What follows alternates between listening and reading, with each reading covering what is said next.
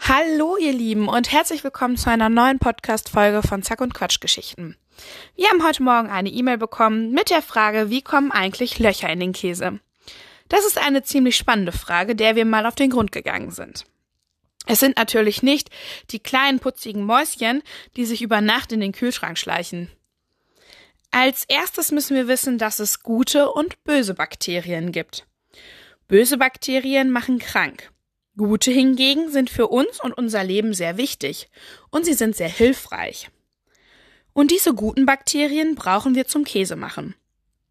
Stell dir die Bakterien als klitzekleine Lebewesen vor.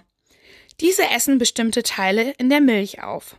Das ist ganz wichtig, denn die Milch wird dadurch härter und anschließend entsteht daraus Käse. Aber wie kommen denn jetzt diese Löcher in den Käse? Ganz einfach. Bei den Bakterien entstehen, wie auch bei uns Menschen, beim Essen und Verdauen Gase. Das kennst du bestimmt, oder?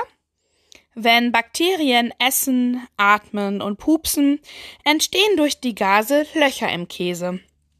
Wenn also ganz viele Bakterien zur Milch hinzugefügt werden und je wärmer es ist, umso mehr und größere Löcher entstehen. Also keine Mäuse, sondern Bakterien sorgen für die Löcher in unserem Käse.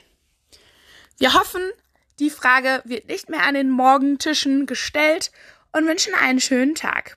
Bis dann. Tschö.